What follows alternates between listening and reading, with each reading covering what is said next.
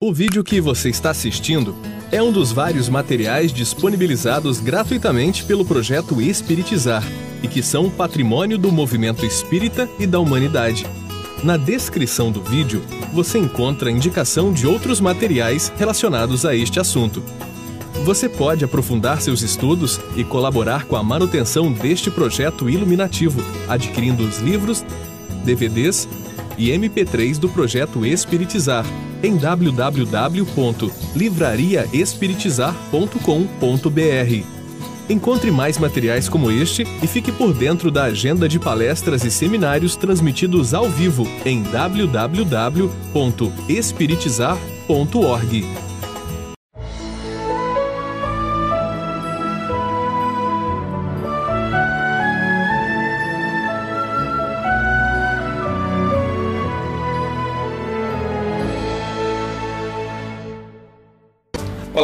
seja bem-vindo ao programa Espiritizar.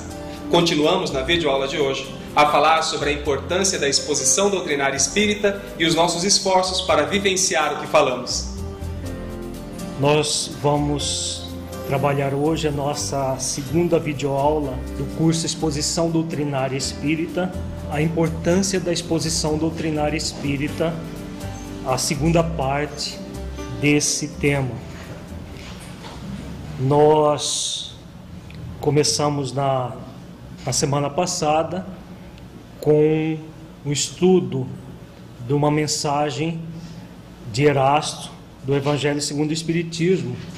Fizemos um, um primeiro, uma primeira parte do estudo da mensagem e nós vamos dar continuidade na, na aula de hoje. É, na verdade, essa, essa mensagem nós vamos desdobrar em, em quatro aulas.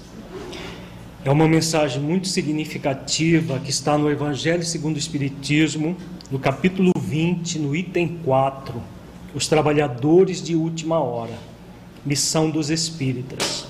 Foi dada por Erasto em Paris, 1863. Não escutais já o ruído da tempestade que há de arrebatar o velho mundo e abismar no nada o conjunto das iniquidades terrenas?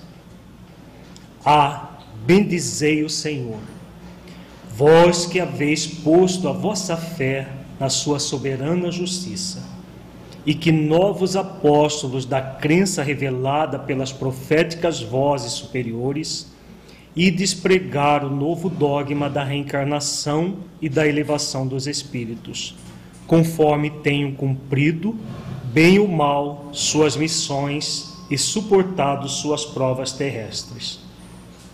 Não mais vos assusteis, as línguas de fogo estão sobre as vossas cabeças.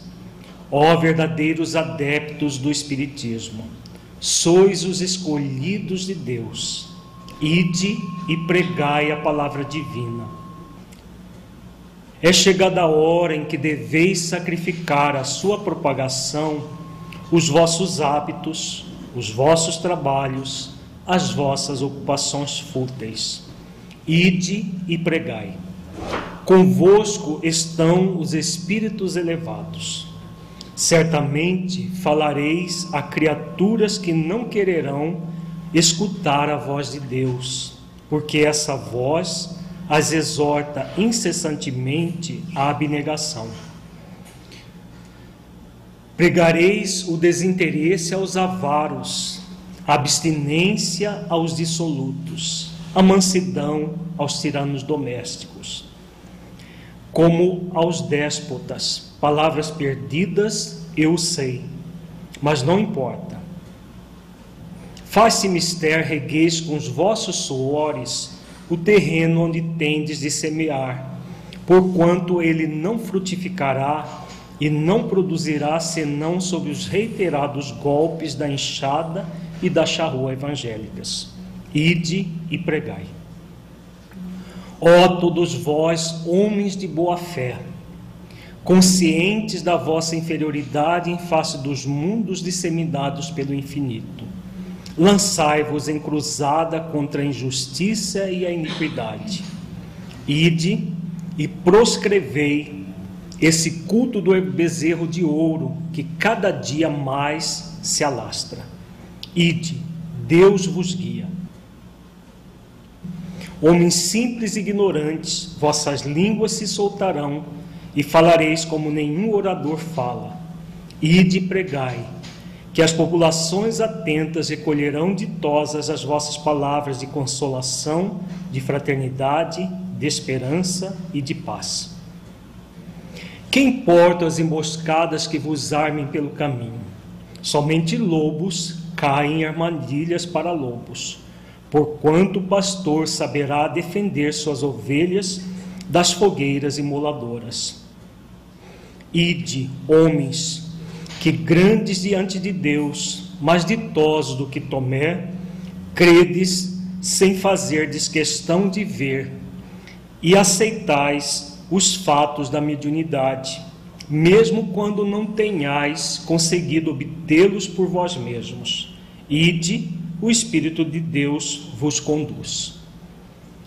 Marcha, pois, avante, falange imponente pela tua fé.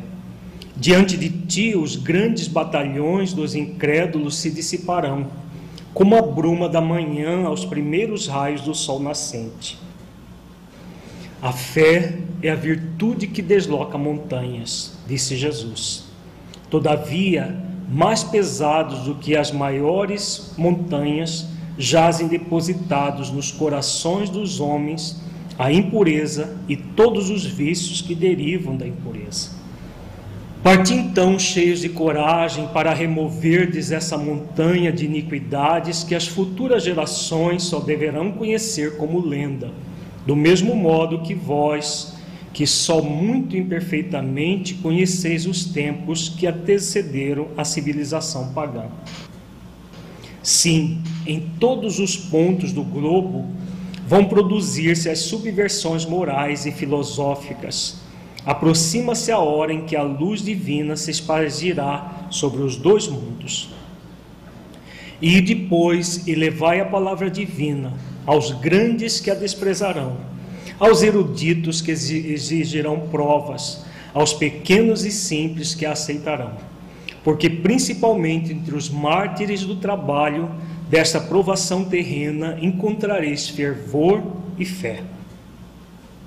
Ide, estes receberão como, com hinos de gratidão e louvores a Deus a santa consolação que lhes levareis. E baixarão a fronte, rendendo-lhe graças pelas aflições que a terra lhes destina. Arme-se a vossa falange de decisão e coragem, mãos à obra, o arado está pronto, a terra espera, arai. Ide agradecei a Deus a gloriosa tarefa que Ele vos confiou. Mas atenção, entre os chamados para o Espiritismo, muitos se transviaram. Reparai, pois, vosso caminho e segui a verdade. Pergunta: Se entre os chamados para o Espiritismo muitos se transviaram, quais os sinais pelos quais reconheceremos os que se acham no bom caminho? Resposta: Reconhecê-los-eis pelos princípios da verdadeira caridade que eles ensinarão e praticarão. Reconhecê-los-eis pelo número de aflitos a que levem consolo. Reconhecê-los-eis pelo seu amor ao próximo, pela sua abnegação, pelo seu desinteresse pessoal. Reconhecê-los-eis finalmente pelo triunfo de seus princípios, porque Deus quer o triunfo de sua lei. Os que seguem sua lei, esses são os escolhidos, e ele lhes dará a vitória. Mas ele destruirá aqueles que falseiam o espírito dessa lei e fazem dela degrau para contentar sua vaidade e sua ambição. Então, nós veremos mais diretamente na noite de hoje dessa mensagem do Erasto. Nós começamos a fazer uma reflexão acerca dessa mensagem na, na nossa aula passada e hoje nós vamos pegar outros elementos dessa mensagem muito profunda que Erasto nos coloca e vamos refletir sobre a necessidade do expositor espírita realizar esforços para vivenciar o que fala. Na nossa aula passada, nós trabalhamos a necessidade de nós desenvolvermos determinadas virtudes do coração para que a exposição doutrinária seja realmente efetiva. E hoje nós vamos desdobrar mais alguns conteúdos dessa, dessa questão, que é o aspecto moral da própria exposição doutrinária. Quando Erasto diz, mas atenção, entre os chamados para o Espiritismo, muitos se transviaram. Reparai, pois, vosso caminho e segui a verdade. Então aqui Erasto ele vem nos conclamando a uma reflexão. Que reflexão é essa? Para que nós não nos transviemos do caminho. Isso significa o quê? Que muitos pegaram um caminho equivocado. Se isso era verdade na época de Erasto, hoje é, é válida ou não essa fala? É mais ainda do que naquela época. É mais ainda do que na época que Erasto escreveu essa mensagem. Hoje, muitas e muitas, são centenas de pessoas se transviam no meio do caminho. E aí ele, a, o Kardec faz essa pergunta: se entre os chamados para o Espiritismo muitos se transviaram, desde a época dele e muito mais hoje, quais os sinais pelos quais reconheceremos os que se acham no bom caminho? Então, quem está no bom caminho? Qual é o sinal que apresenta? Então vejamos, nas palavras sublinhadas, nós temos aqui os, os sinais reconhecê-los-eis pelos princípios da verdadeira caridade. Então, prática da verdadeira caridade que ensinarão e praticarão. Não é aquela caridade só para falar para os outros ouvirem, mas com esforço para vivenciar a caridade que se fala. Reconhecê-los-eis pelo número de aflitos a que levem consolo um dos grandes objetivos da exposição doutrinária é consolar as pessoas. Então, quanto mais nós levamos consolo pela, pelo entendimento das verdades espirituais, mais nós estaremos nesse caminho. Reconhecê-los-eis pelo seu amor ao próximo então, toda a prática do amar a si mesmo e do amar ao próximo como a si mesmo, pela sua abnegação.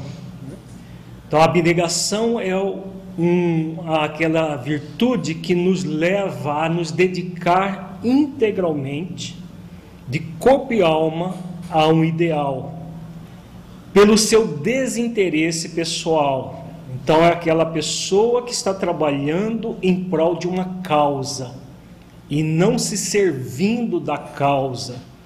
Muitos se desviam do caminho hoje em dia porque querem se servir da causa espírita e não servir a causa espírita. E qual é a causa espírita, gente? Qual é a grande causa que nós temos dentro dos centros espíritas? Reviver o Evangelho de Jesus em espírito e verdade. Esse é o grande objetivo da doutrina espírita. Então, desinteresse pessoal é exatamente trabalhar por essa causa. Nós já em outras encarnações, ou às vezes até nesta mesma, já nos servimos de Jesus para obter poder, para obter é, prestígio, posição social e outras coisas mais. Hoje, convidados a participar do movimento espírita, cujo objetivo principal é levar avante a doutrina espírita, o nosso compromisso maior é servir essa causa, de reviver o Evangelho de Jesus em espírito e verdade reviver o Evangelho a partir da visão kardeciana do cristianismo, é, que é revivido por tudo aquilo que Allan Kardec nos legou. Então, esse desinteresse, essa abnegação, esse, essa diretriz segura daquele que toma consciência dessa verdade e vai fazer todos os esforços para trilhar esse caminho. Né? Esse é o grande compromisso do expositor espírita. Depois ele fala: reconhecê-los-eis finalmente pelo triunfo de seus princípios, porque Deus quer o triunfo de sua lei. Os que seguem sua lei, esses são os escolhidos e ele lhes dará a vitória. Então, que princípios são esses aqui, gente? Do próprio Evangelho de Jesus, cujo objetivo é para trazer as leis divinas naturais para a humanidade inteira. Jesus, o grande objetivo dele foi trazer as leis divinas naturais de uma forma que, é, que na época, na maior parte das vezes, foi simbólica, porque a humanidade à, época não tinha condições de compreender na totalidade as leis divinas. Algumas ele falou de uma forma muito clara, sem símbolo como por exemplo amar ao próximo como a si mesmo, fazer aos outros aquilo que gostaria que fosse feito a nós. Que leis nós temos nessas dois, nesses dois princípios evangélicos? Lei de amor, justiça e caridade. É uma lei dividida em três aspectos. Né? Então, em algumas partes, o evangelho ele não é simbólico, mas a grande maior, a maior parte dele é simbólico. Quando Allan Kardec vem no século XIX nos legar a doutrina espírita, qual foi o grande compromisso de Kardec? Esmiuçando não apenas a fala de Jesus, mas as próprias leis divinas naturais. Né? Temos o Evangelho segundo o Espiritismo, que Kardec esmiuça as falas de Jesus. Mas as outras obras kardecianas, elas estão todas focadas nas leis divinas naturais. Exatamente isso que, que Erasto coloca aqui. Triunfo dos seus princípios, porque Deus quer o triunfo de sua lei. Então, as leis divinas naturais devem imperar entre os nós seres humanos. A doutrina espírita tem esse objetivo de orientar as pessoas para as leis divinas naturais. O expositor espírita tem um grande compromisso de passar nas suas exposições o significado dessas leis, decodificar o significado dessas leis para aqueles que estarão assistindo às suas exposições. É claro que para que nós possamos decodificar essas leis para o público, deveremos assimilar essas leis dentro de nós. Deveremos refletir sobre elas, trazê-las para as nossas vidas, para que nós não falemos palavras ocas, que a gente fala, mas que o coração não sente. É isso que, que Erasto está querendo dizer aqui, quando ele fala do amor ao próximo, da abnegação, do consolo, para que nós possamos levar essas leis dessa maneira. E aí ele diz: ele, ele, Deus, destruirá aqueles que falseiam o espírito dessa lei e fazem dela degrau para contentar sua vaidade e sua ambição. Então, essa, é claro que essa destruição no sentido simbólico, né? que Deus não destrói nenhuma das suas criaturas, porque se destruísse, acho que não tinha, não tinha sobrado mais ninguém na face da terra. Né? Se fosse destruir todos os iníquos, principalmente nós no passado. Agora, o que é esse processo? é a própria lei divina dentro de nós, que se nós tentarmos burlar, o que, que faz conosco? Sentimos as leis agindo sobre nós, exatamente. Então nós sentimos a própria lei divina agindo sobre nós. Qual, qual a principal lei que age sobre nós quando nós tentamos burlar as leis divinas? Tentamos fazer dela degrau para nos contentar a nossa vaidade e a nossa ambição. Qual a lei que age sobre nós? Hã? A lei de causa e efeito, né? de ação e reação. Porque sempre haverá consequências desagradáveis para aqueles que fazem da, da lei divina um trampolim para a sua vaidade e sua ambição. Vão vir situações desagradáveis na vida da pessoa. Quando vem situações desagradáveis, a pessoa aprende que daquele jeito não é para ser. É o que já aconteceu conosco no passado. Os expositores espíritas, aqueles que estão sendo convidados à exposição doutrinária espírita, já usamos muitas vezes a, as tribunas das diversas religiões para contentar a nossa vaidade e a nossa ambição no passado. Hoje, somos convidados a não repetir o mesmo ato, porque muitos, dentro da própria tribuna espírita, estão repetindo as mesmas deficiências que, que tínhamos em outras religiões, utilizando a tribuna para contentar a, a nossa vaidade e a nossa ambição. Então, isso tem um peso enorme nas nossas vidas. Vejamos que no Evangelho segundo o Espiritismo, no capítulo 17, item 4, os bons espíritas, Allan Kardec diz: reconhece o verdadeiro espírita pela sua transformação moral e pelos esforços que emprega para domar suas inclinações más. Como nós vimos na aula passada, estamos vendo hoje. Muita gente pode até se assustar. Então, para ser, para ser expositor espírita, precisa ser perfeito. Em hipótese alguma, Erasto está dizendo isso. Em hipótese alguma, Kardec dizia isso. Para ser um bom espírita, precisa ser perfeito. O que que Kardec diz aqui de uma forma muito clara que é a condição para ser um bom espírita. É a perfeição ou o esforço de aperfeiçoamento? É o esforço de aperfeiçoamento. Então, o esforço de aperfeiçoamento que vai garantir para nós não falarmos palavras ocas, mas palavras que tenham energia, uma energia viva que sai da palavra daquele que faz esforços para domar as suas inclinações más.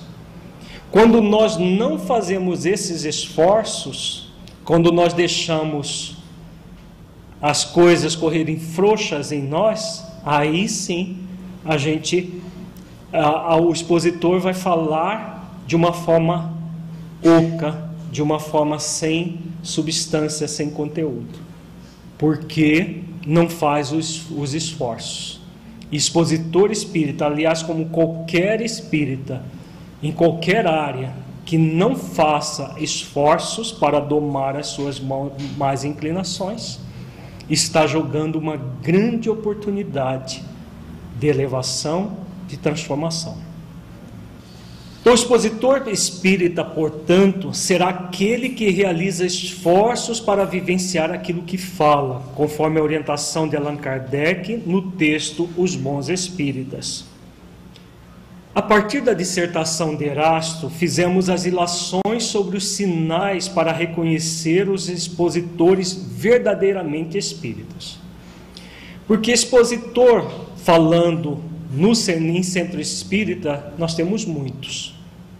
Agora, quais são as características do expositor verdadeiramente espírita? Erasto nos coloca várias características que nós fizemos uma, uma ilação e colocamos alguns princípios para nós reconhecermos os expositores verdadeiramente espíritas e para que nós façamos esforços para adquirir essas qualidades.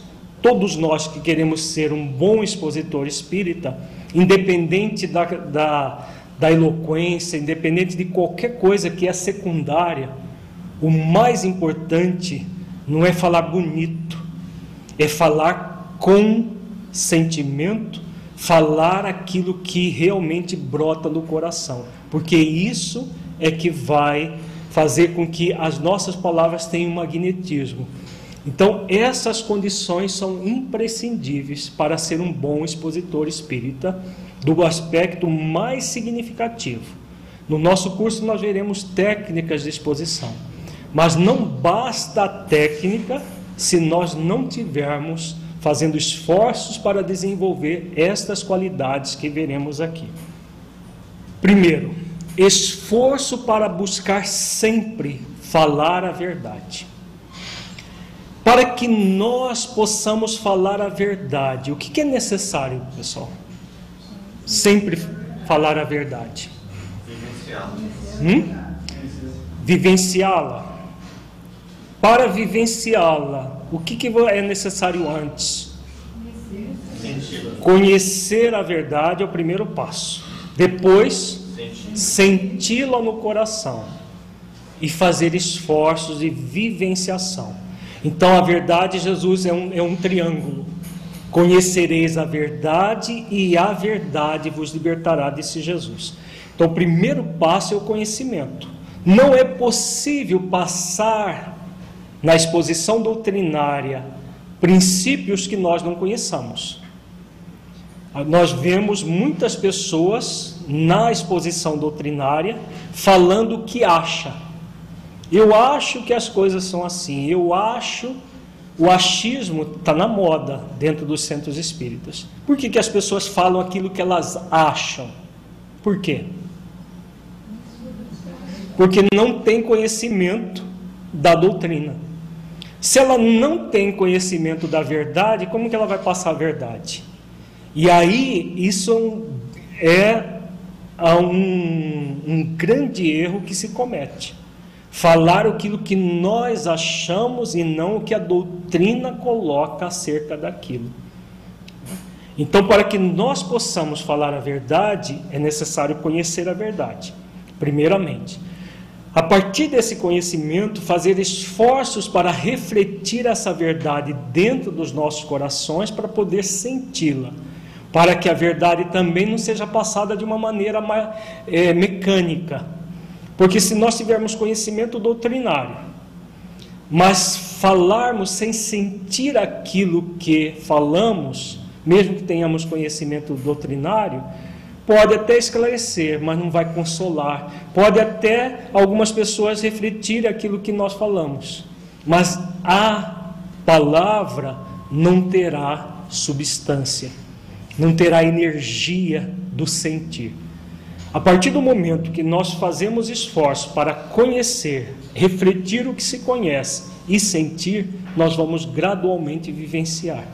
E é isso que vai garantir realmente o êxito do, do nosso trabalho, da, da nossa é, da, da, da, da exposição que fizermos.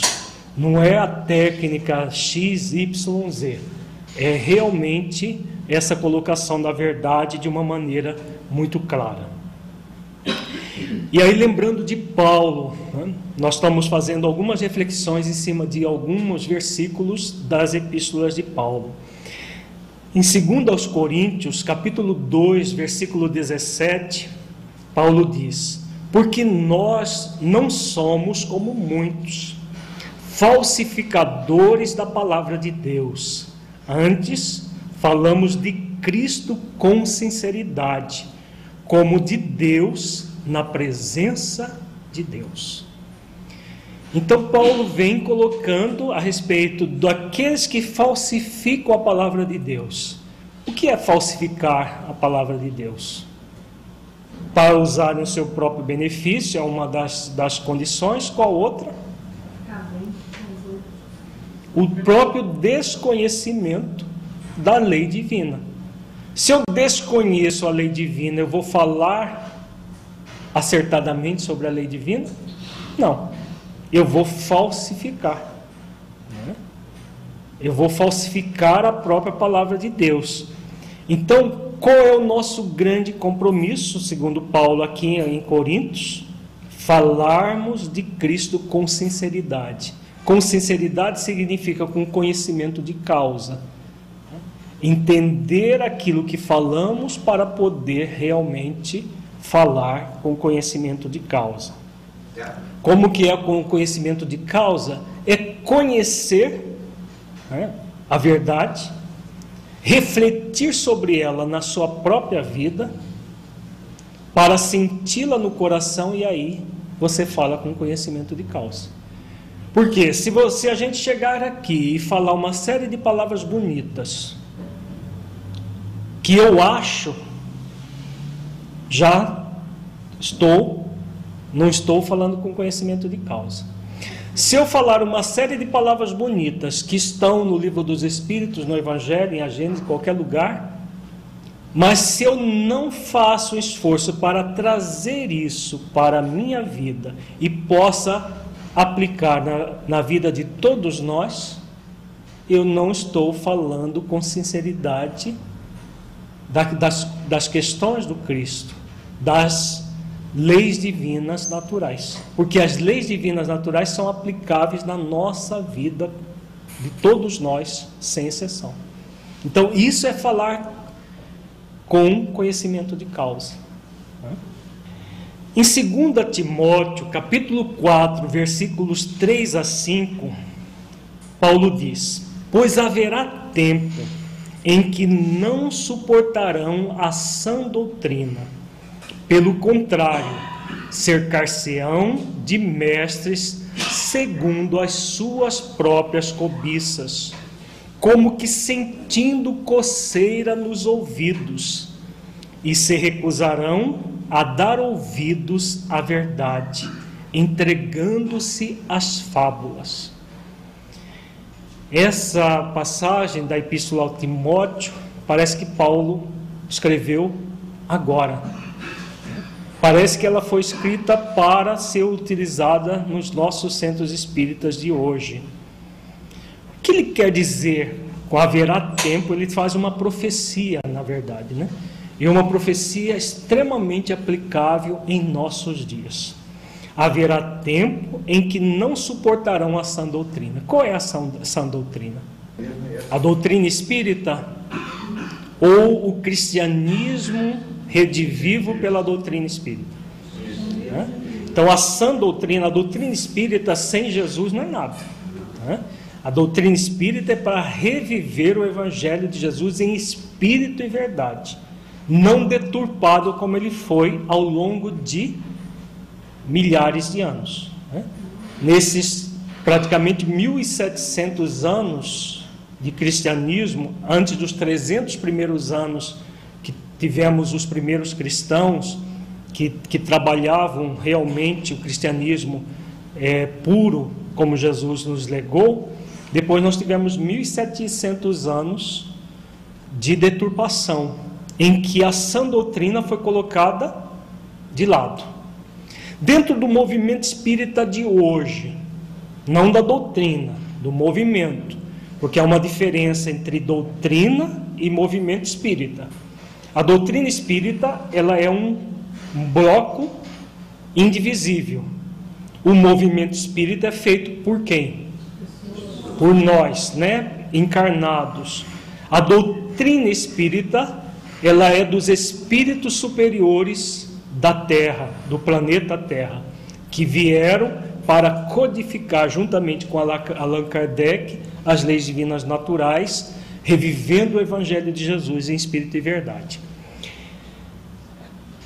Ah, dentro do movimento espírita está havendo esse mesmo processo que Paulo diz aqui, em muitas áreas do movimento espírita ou não?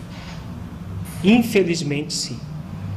Processos de mistificações graçam cada vez mais. Hoje, por exemplo, hoje, de cada 20 livros que são publicados, é difícil conseguir um que seja da sã doutrina. Às vezes, nenhum. Chega nas nossas, na nossa livraria dezenas de livros mensalmente. E nós temos dificuldade de aprovar um. Às vezes rejeitamos todos os lançamentos do mês. Porque essa sã doutrina está de, entre encarnados e médiuns que são instrumentos de desencarnados, pouco em voga hoje em dia dentro do movimento. Então, muitos estão, estão indo para uma doutrina doentia. É claro que não é doutrina espírita, é pseudo-doutrina espírita. Mesmo que um livro seja mediúnico, não quer dizer que ele seja espírita. Mediunidade é uma coisa, espiritismo é outra. Muita gente acha que todos os livros mediúnicos são espíritas. Pessoas que não têm base doutrinária. Então, o que, que acontece? Essas pessoas se cercam de mestres segundo as suas próprias cobiças. Muitos médios querem promoção pessoal e não fazer valer a causa espírita. Muitos autores encarnados querem, querem se promover por questões sugêneres, colocando coisas falsas como se fossem verdadeiras para aparecerem. É porque o que choca o bom senso aparece e muita gente vai e aí o que acontece? Como diz Paulo, entregam-se às fábulas. Fábulas as mais diversas hoje existem dentro do movimento espírita, que são as falsidades em nome da verdade. Espíritos mistificadores que usam nomes veneráveis para colocar fábulas, e não são fábulas para divertir, não. Se fossem fábulas igual de Esopo para divertir, seria até interessante. São fábulas cujo objetivo é destruir o próprio movimento espírita. Já que eles não têm condições de destruir a doutrina, querem destruir o movimento. É claro que também não terá não terão condições de destruir o movimento, porque também existem muitas pessoas que estão buscando a sã doutrina dentro do movimento espírita. É, é uma parte do movimento que tem buscado essas falsidades. Aí o que, que acontece? Muitos desses recusam-se a dar ouvidos à verdade. Porque a verdade para cultivar a verdade é necessário esforço, dedicação. E muitos não querem realizar esforços, aí se entregam a essas fábulas, e aqueles que podem, que colocam as verdades, são rechaçados como se fossem verdadeiros monstros. Isso tem acontecido, infelizmente, no nosso movimento espírita. Na tribuna espírita, qualquer expositor que se entregar às fábulas, recusando a dar ouvidos à, à verdade e trabalhar segundo a sua própria cobiça, levando a doutrina maculada, vai incorrer em débitos muito graves perante a própria consciência. Lembrando de Paulo, tudo nos é lícito, mas nem tudo nos convém. Todas as coisas nos são lícitas, mas nem todas edificam. Podemos fazer isso na tribuna espírita, mas não nos convém, porque a nossa consciência, cedo ou tarde, vai despertar. Depois ele diz para Timóteo: Tu, porém, se sóbrio em todas as coisas, suporta as aflições, faz o trabalho de um evangelista, cumpre cabalmente o teu ministério. Então, sobriedade, fazer o trabalho de um evangelista.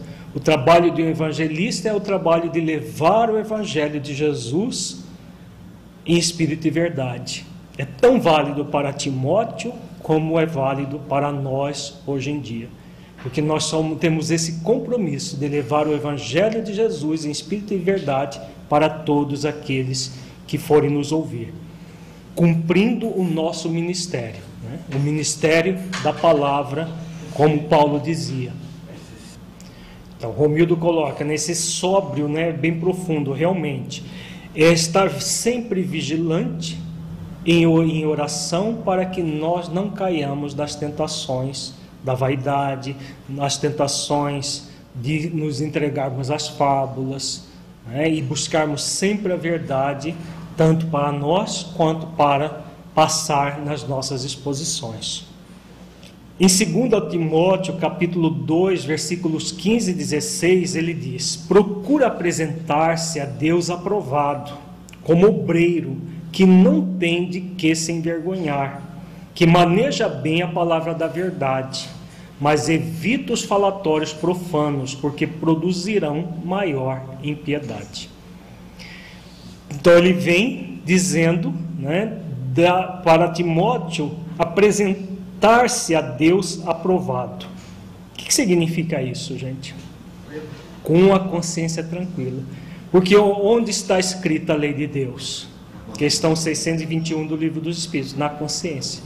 Então, o que, nos aprova? Não é Deus que nos aprova ou nos reprova, é a lei dele dentro das nossas próprias consciências. O obreiro que não tem de que se envergonhar. Envergonhar de quem? Dele mesmo. Não é porque na hipocrisia a gente pode aparentar uma coisa para os outros que lá dentro a gente sabe que não é. Se nós estamos fazendo esforços de autotransformação, nós temos plena convicção de que isso está acontecendo. Se nós só fingimos que estamos fazendo esforços de autotransformação, a nossa consciência sabe disso também. Então, essa vergonha não é dos outros, mas de nós mesmos, que maneja bem a palavra da verdade. Como que nós podemos manejar bem a palavra da verdade? Pelo conhecimento, pelo sentimento e pela vivenciação dessa verdade. Saber, sentir para vivenciar. Evita os falatórios profanos. Que falatórios profanos seriam esses hoje em dia? Colocação de coisas que não são da doutrina. Por exemplo, os achismos. Se eu falo na tribuna espírita o que eu acho e não aquilo que os benfeitores espirituais idôneos acham, aquilo que Allan Kardec coloca, eu estou colocando coisas profanas. Se eu pego autores não idôneos, porque não sei refletir aquilo que é idôneo e aquilo que não é, e trago isso para dentro do, da, da tribuna espírita, eu estou trazendo é, coisas profanas, que produz maior impiedade. E seremos responsáveis por aquilo que fizermos da nossa fala. Então, nós vamos falar coisas que produzirão um mal. Agora imaginemos, dentro de um centro espírita, falando para 100, 200, 300 ou mais pessoas, coisas que produzem o um mal. O quão delicado é isso.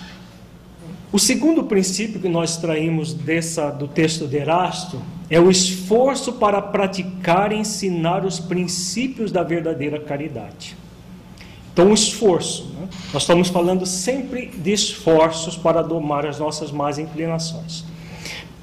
Se eu faço esforço para, para praticar a caridade, eu tenho realmente autoridade para ensinar. Se eu não faço esforços, eu estarei colocando algo que eu não tenho autoridade para dizer. Então, lembrando do que é caridade, na questão 886 do Livro dos Espíritos, qual é o verdadeiro sentido da palavra caridade, como entendia Jesus? Benevolência para com todos, indulgência para as imperfeições dos outros, perdão das ofensas. Então, são, são questões puramente morais. Né? Começa com a benevolência. A benevolência é o ato de praticar o bem para nós mesmos para o pró, nosso próximo como a nós mesmos. Indulgência para as imperfeições dos outros. Indulgência é, é colocar docilidade na nossa forma que nós vemos os outros. Para colocar docilidade para as imperfeições dos outros, é fundamental que também nós não sejamos rígidos conosco, mas indulgentes conosco. não aquela indulgência do deixar que as coisas corram frouxo. Isso é desculpa, isso não é indulgência.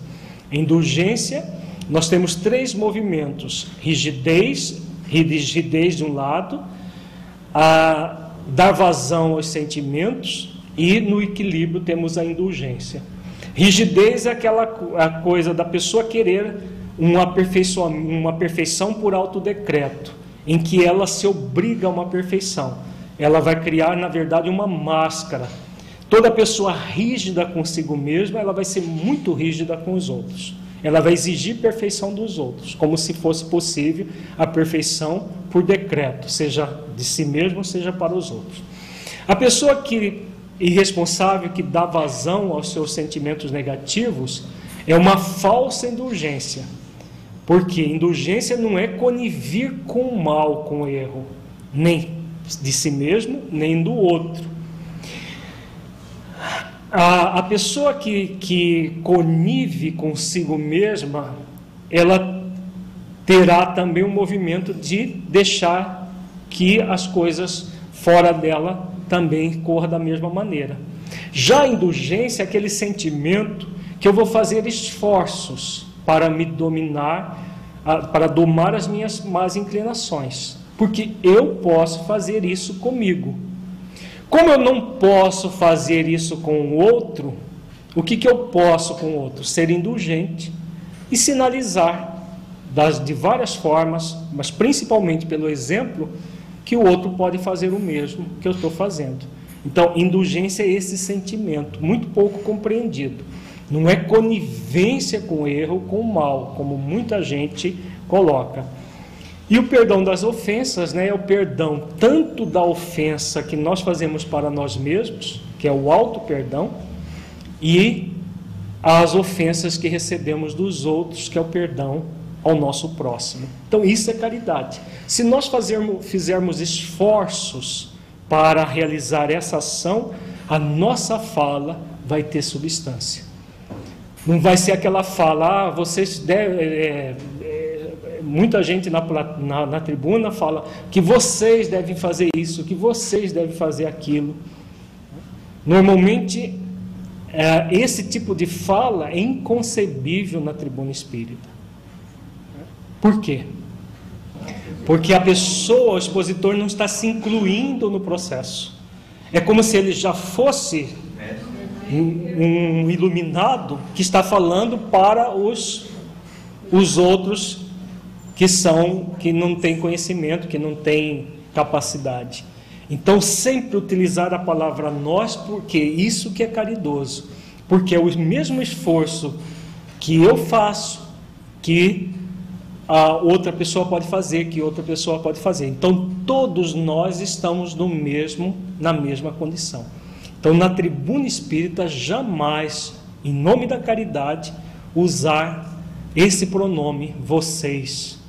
Sempre utilizar o nós. Em 1 Coríntios, capítulo 13, versículos 1 e 2, Paulo diz: Ainda que eu falasse as línguas dos, as línguas dos homens e dos anjos, se não tivesse caridade, serei como bronze que soa ou símbolo que retine. Ainda que eu tivesse o dom da profecia e conhecesse todos os mistérios e toda a ciência, ainda que eu tivesse toda a fé, de maneira tal que transportasse os montes, se não tivesse caridade, nada seria. Então, esses ensinos de Paulo são muito atuais e nós, realmente, na exposição doutrinária, se nós não fizermos esforços para praticar a caridade, seremos literalmente como o bronze que soa ou símbolo que retine. Palavras ocas que o vento leva e não produz resultado. O terceiro princípio que destacamos do texto de, de Erasto é o esforço para praticar o esclarecimento e o consolo aos aflitos. Atento à tarefa principal da doutrina espírita, que é de iluminar consciências. Quando Erasto fala do, do número de pessoas que os bons espíritas levam consolo. Então, nós, dentro da, da, da, exposição doutrinária, temos esse grande compromisso perante a nossa consciência: esclarecer e consolar os aflitos. Não apenas consolar, porque o consolo sem o esclarecimento não consola realmente. É aquela coisa do coitadinho de Fulano. Não, não existem coitados que existem são processos e que nós somos levados a, a, a, a refletir junto com a plateia todas as leis divinas naturais e a partir desse, dessa reflexão nós estamos esclarecendo e consolando. Porque a nosso principal, a principal função nossa como expositores espíritas é levar avante a tarefa principal da doutrina, que é iluminar consciências. Se nós não estivermos iluminando as nossas próprias consciências e auxiliando aqueles que nós ah, estamos expondo qualquer, em qualquer exposição a iluminar-se também, nós não estaremos cumprindo a nossa tarefa.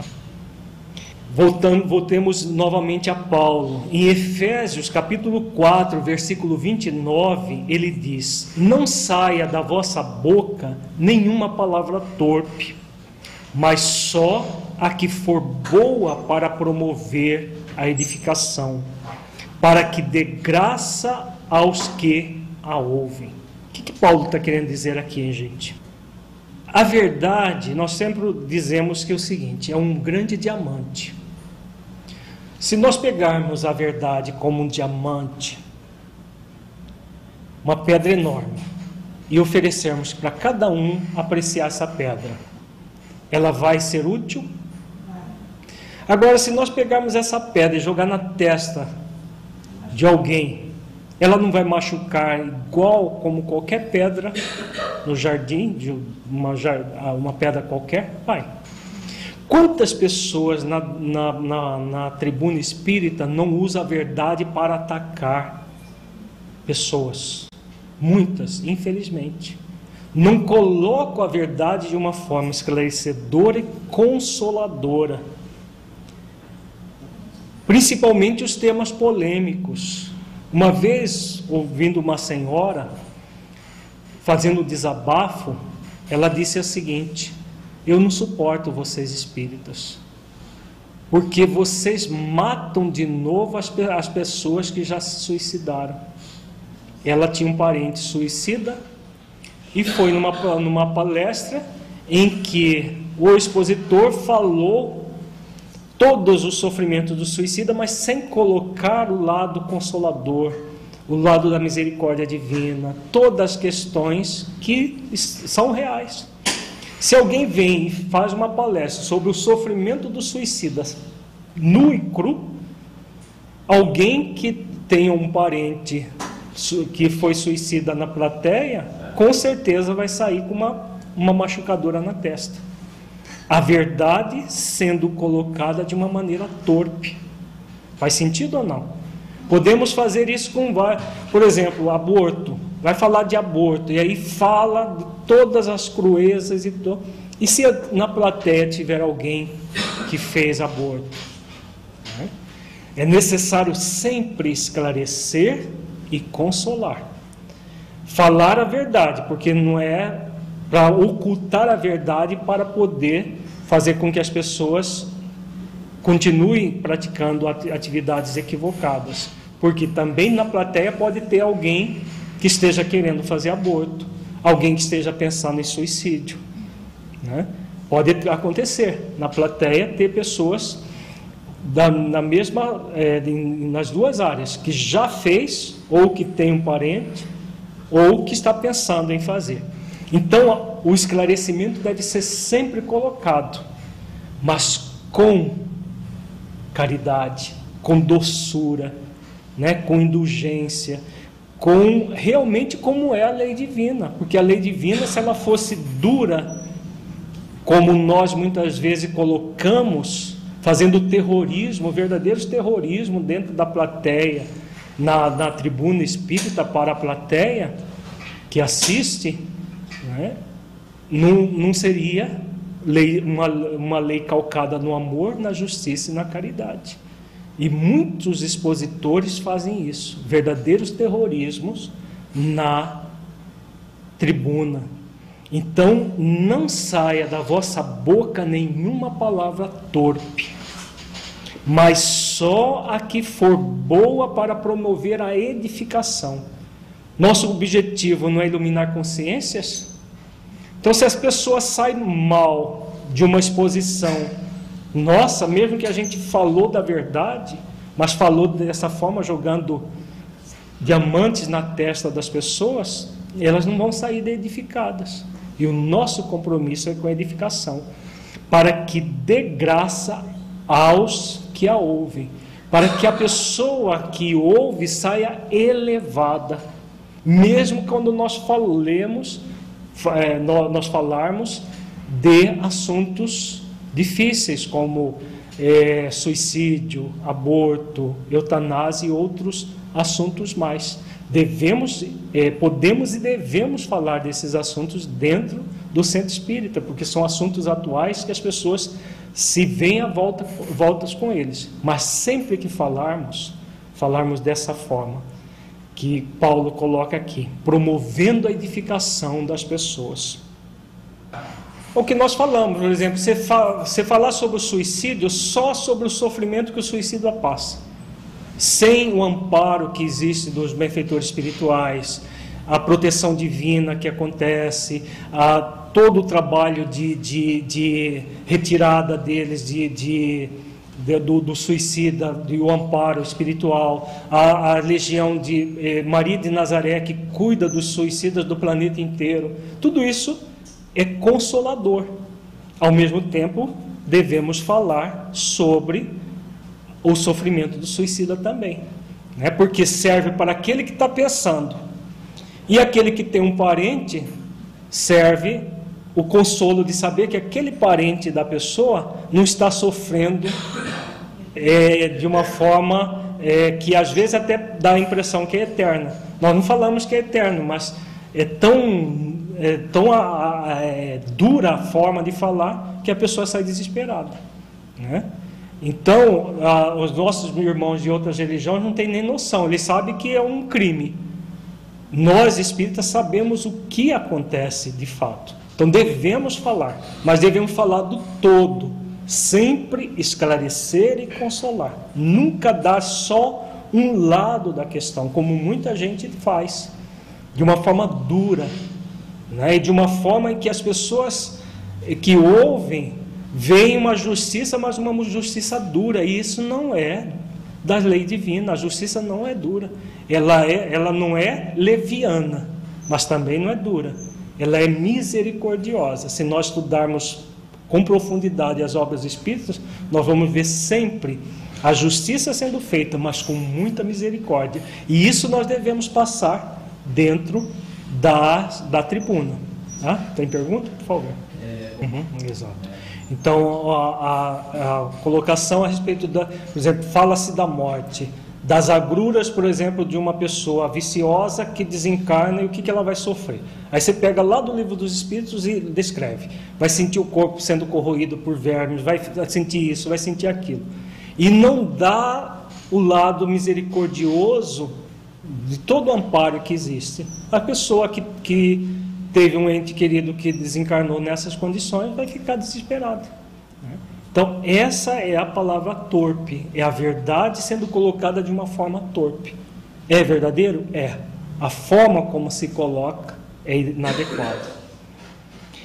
Em Colossenses, Paulo 4, 6, ele diz: A vossa palavra seja sempre agradável, temperada com sal, para que saibais como vos convém responder a cada um. Então aqui ele coloca como deve ser, né? Agradável. Não é a palavra falsa, hipócrita, é agradável. Falar da verdade de uma forma agradável, temperada com sal, para que a pessoa ouça e ela seja edificada. Em Hebreus 4:12 ele diz: "Porque a palavra de Deus é viva e eficaz, e mais penetrante do que qualquer espada de dois gumes, e penetra até a divisão da alma e do espírito, e das juntas e medulas, e é apta para discernir os pensamentos e intenções do coração. Então, o que Paulo está dizendo aqui? Né? Então, ele está dizendo do processo transformador que uma palavra bem colocada pode gerar nas criaturas. Toda essa transformação, ele coloca palavras muito é, assim vivas que são simbólicas desse processo de transformação interior. Então, a palavra dentro da tribuna espírita deve ser aquela que auxilia as pessoas nesse processo de transformação.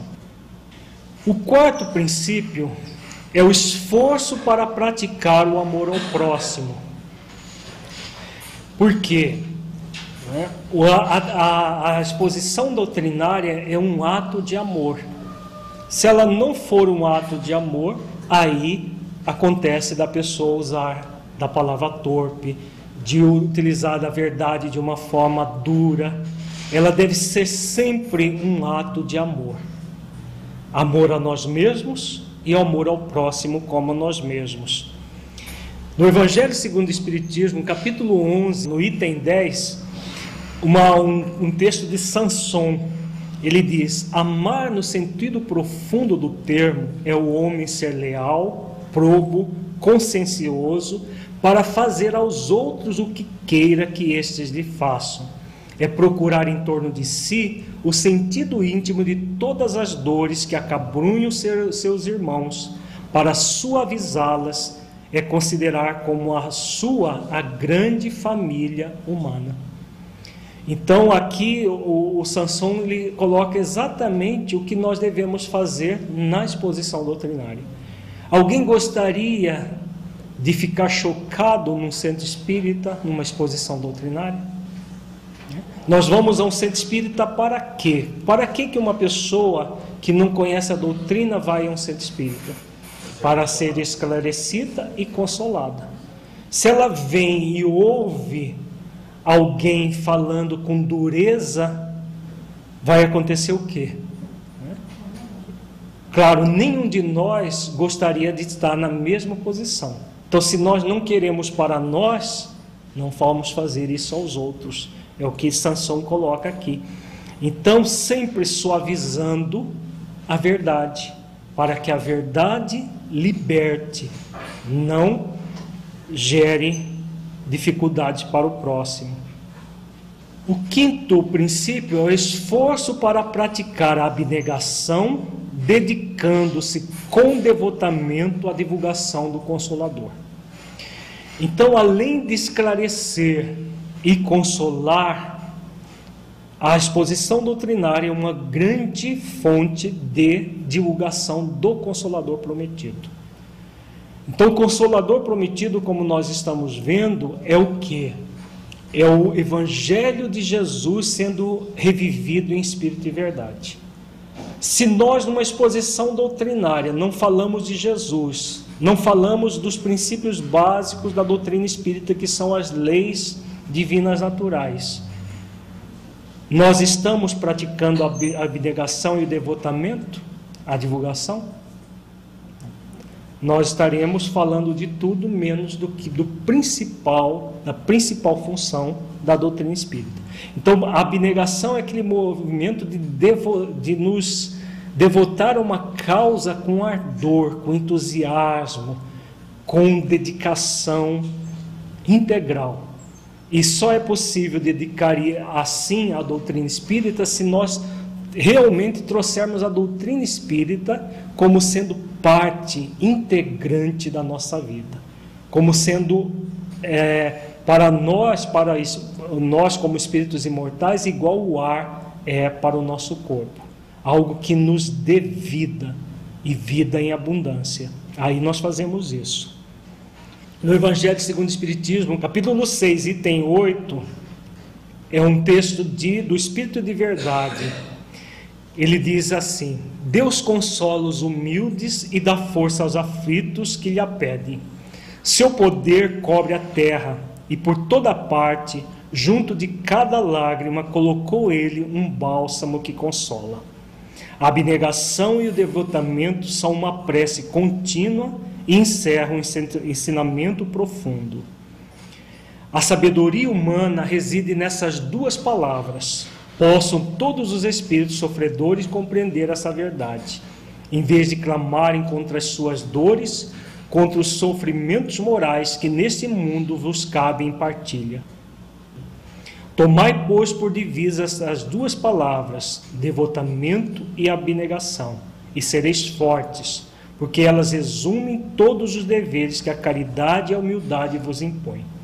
O sentimento do dever cumprido vos dará repouso ao espírito e resignação. Então o espírito de verdade vem, né, que é o próprio Cristo, nos conclamando a nos devotar a nossa transformação interior, a causa que nós é, é, desenvolvemos e praticar a abnegação, que esse, essa, esse ardor para é, divulgar uma causa. O sexto princípio é o esforço para praticar o desinteresse pessoal. É aquilo que nós já falamos não nos servirmos de Jesus como nós já fizemos no passado, mas servirmos Jesus em espírito e verdade. Então, sempre fazer esse esforço para praticar o desinteresse pessoal. E aí, de novamente, recorremos a Paulo, 2 Coríntios, capítulo 4, versículo 5.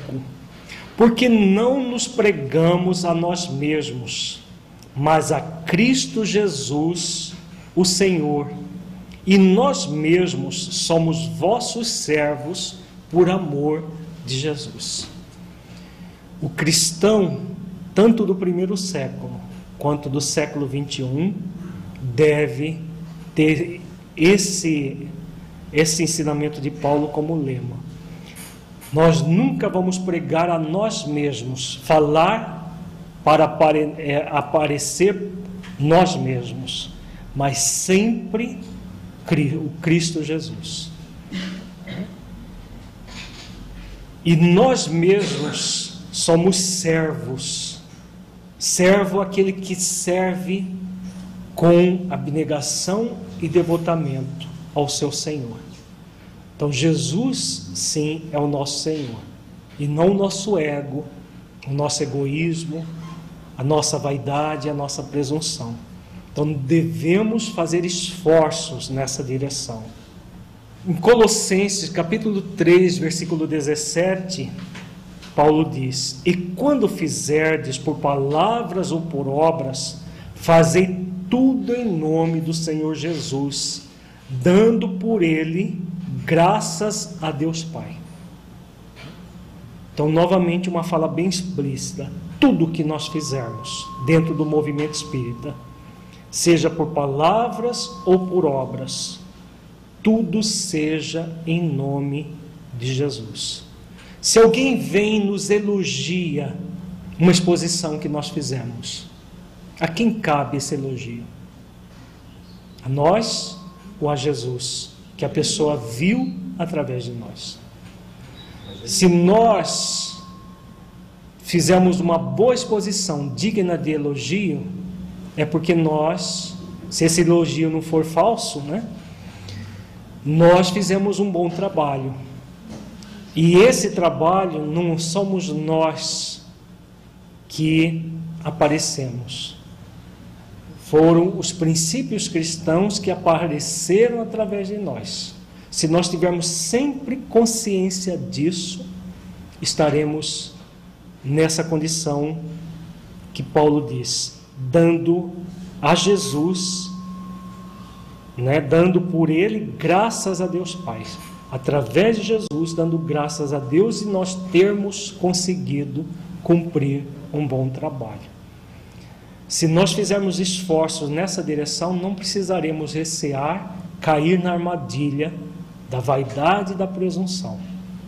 Agora, se nós acreditarmos que somos nós os maiorais, que somos nós aqueles que fazem acontece, aí a chance de cair nas, na armadilha da vaidade e da presunção é muito grande. O sétimo princípio: esforço para praticar as leis divinas.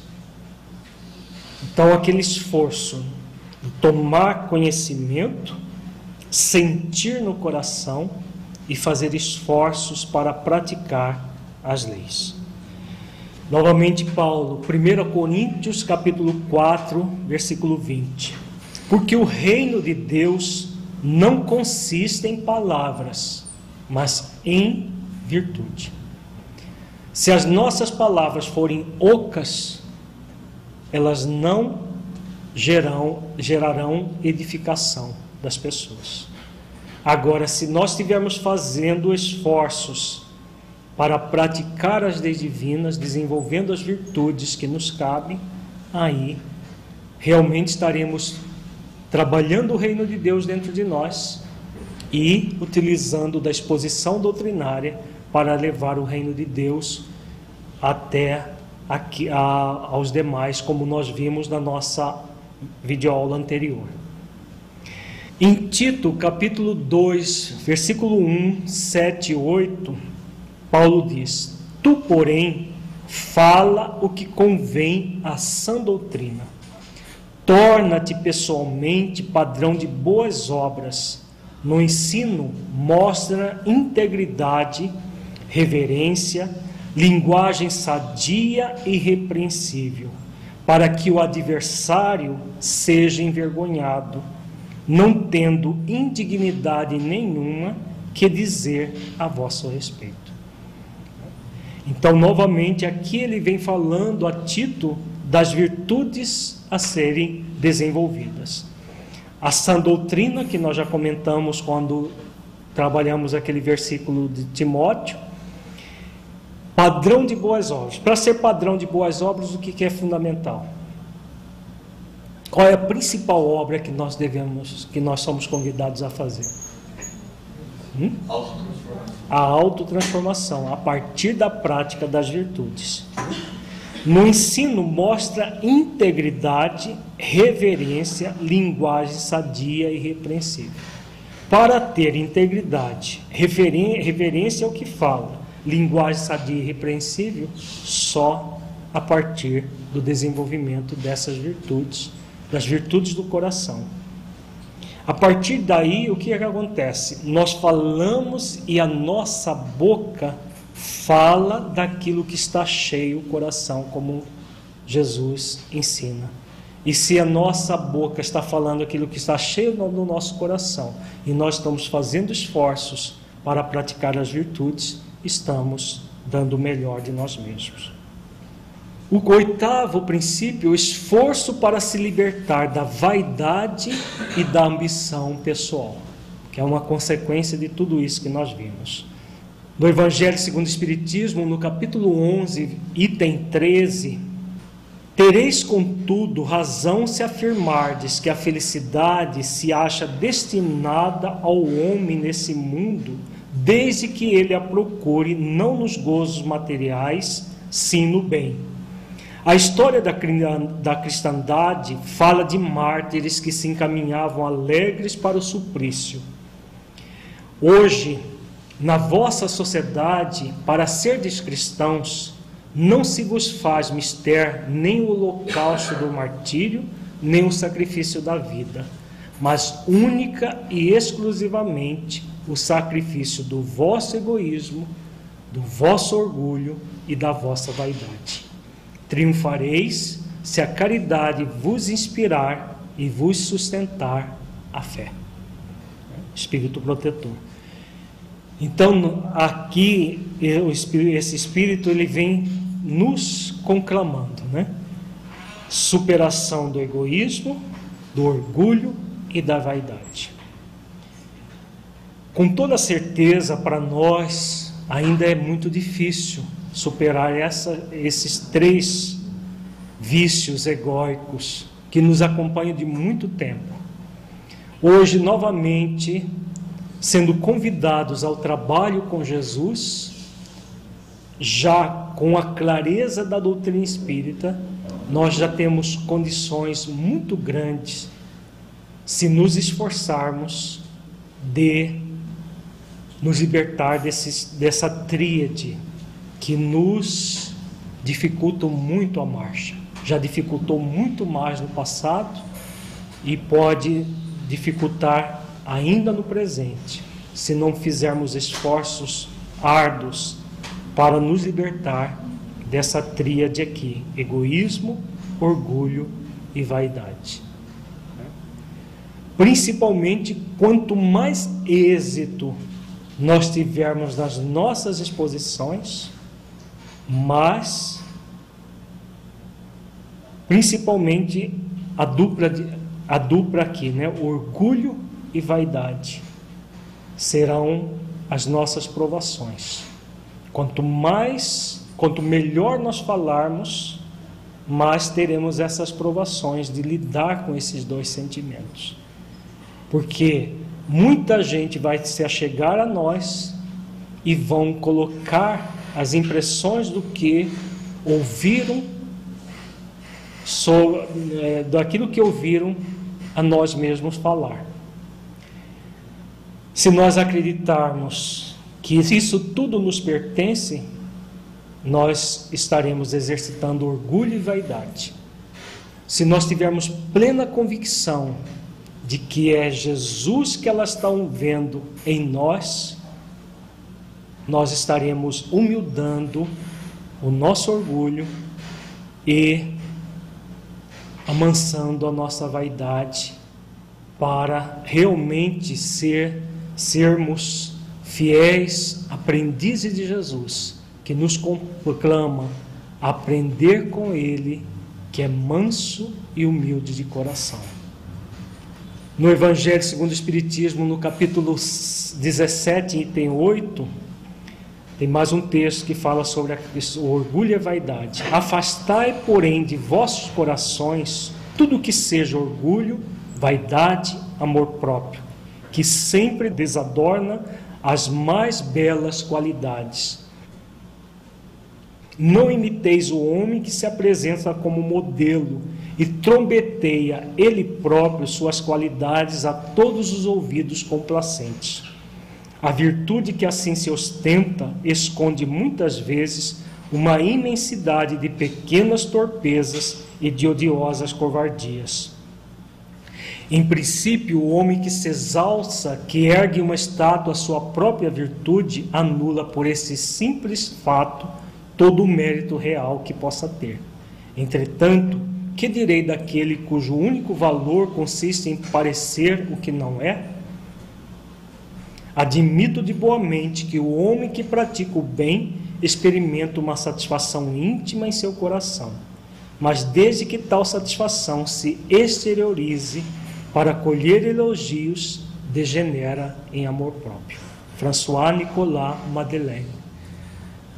Então é um texto bastante explícito sobre a questão da vaidade, da presunção e do orgulho que todos nós somos convidados a nos a superar. Em 2 Timóteo, capítulo 2, versículos 15 a 19, Paulo diz: Todavia o fundamento de Deus fica firme, tendo este selo: O Senhor conhece os que são seus, e qualquer que profere o nome do Cristo, aparte-se da iniquidade que Paulo está querendo dizer aqui? O Senhor conhece os que são seus, os que são verdadeiros discípulos de Jesus né? e embaixadores de Deus, como nós vimos na no, no nossa aula anterior. E qualquer que profere o nome de Cristo aparte-se da iniquidade. Então, esse apartar-se da iniquidade começa dentro de nós. Em Gálatas, capítulo 6, versículo 7, ele diz: Não vos enganeis, de Deus não se zomba, pois aquilo que o homem semear, isso também se fará. Se nós agirmos com hipocrisia, buscando é, aparentar algo que não somos, buscando iludir os outros, nós estaremos iludindo a nós mesmos. Porque de Deus não se zomba. Aquilo que nós semeamos, semearmos, nós vamos colher, sem exceção, como já fizemos muitas vezes. Então, o compromisso do expositor espírita é semear as sementes de amor. Nós vamos ver nos nossos próximos, nas próximas aulas como realizarem essa ação. Vamos na próxima trabalhar um grande fantasma do expositor ou do candidato expositor, que é o medo. O medo de realizar a própria exposição, que na verdade é orgulho disfarçado. Nós vamos ver bem isso na nossa próxima aula.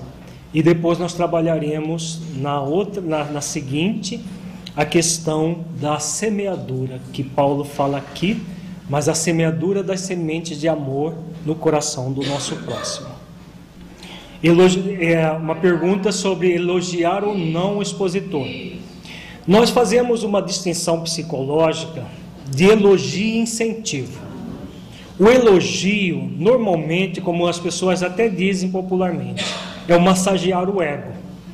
É algo que normalmente lisonjeia a pessoa e acaba, pode gerar no outro um, um, um estímulo à vaidade. O incentivo, elogia quando você elogia a pessoa. Chega ali, nossa, fulano, mas você é um expositor ótimo, que maravilha de exposição. Você está elogiando.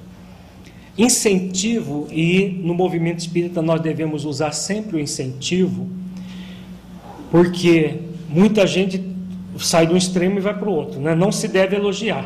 E aí pessoa, as pessoas estão lá fazendo esforços enormes, não fez mais que a obrigação, e fica aquela coisa tão dura, tão desumana, né? antifraterna, que é muito também existe no movimento espírita. Existem aqueles que fazem o elogio barato e aqueles que ficam numa, numa indiferença ao trabalho do outro, que isso é uma indiferença muito grande.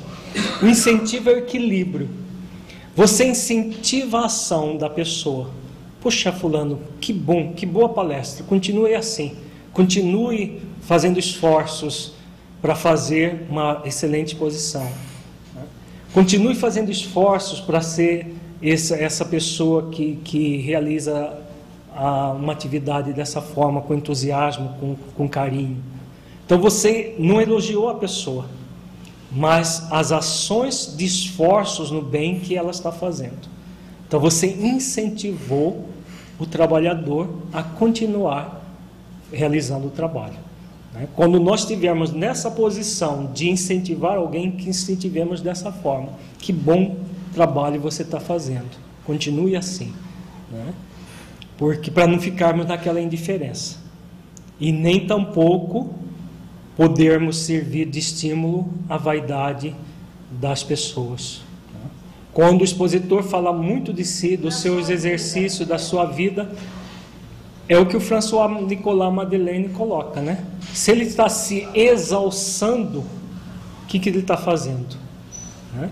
Ele está é, se colocando como exemplo de virtudes que muitas vezes ele não está desenvolvendo. Porque se ele tivesse se desenvolvendo, ele seria mais modesto.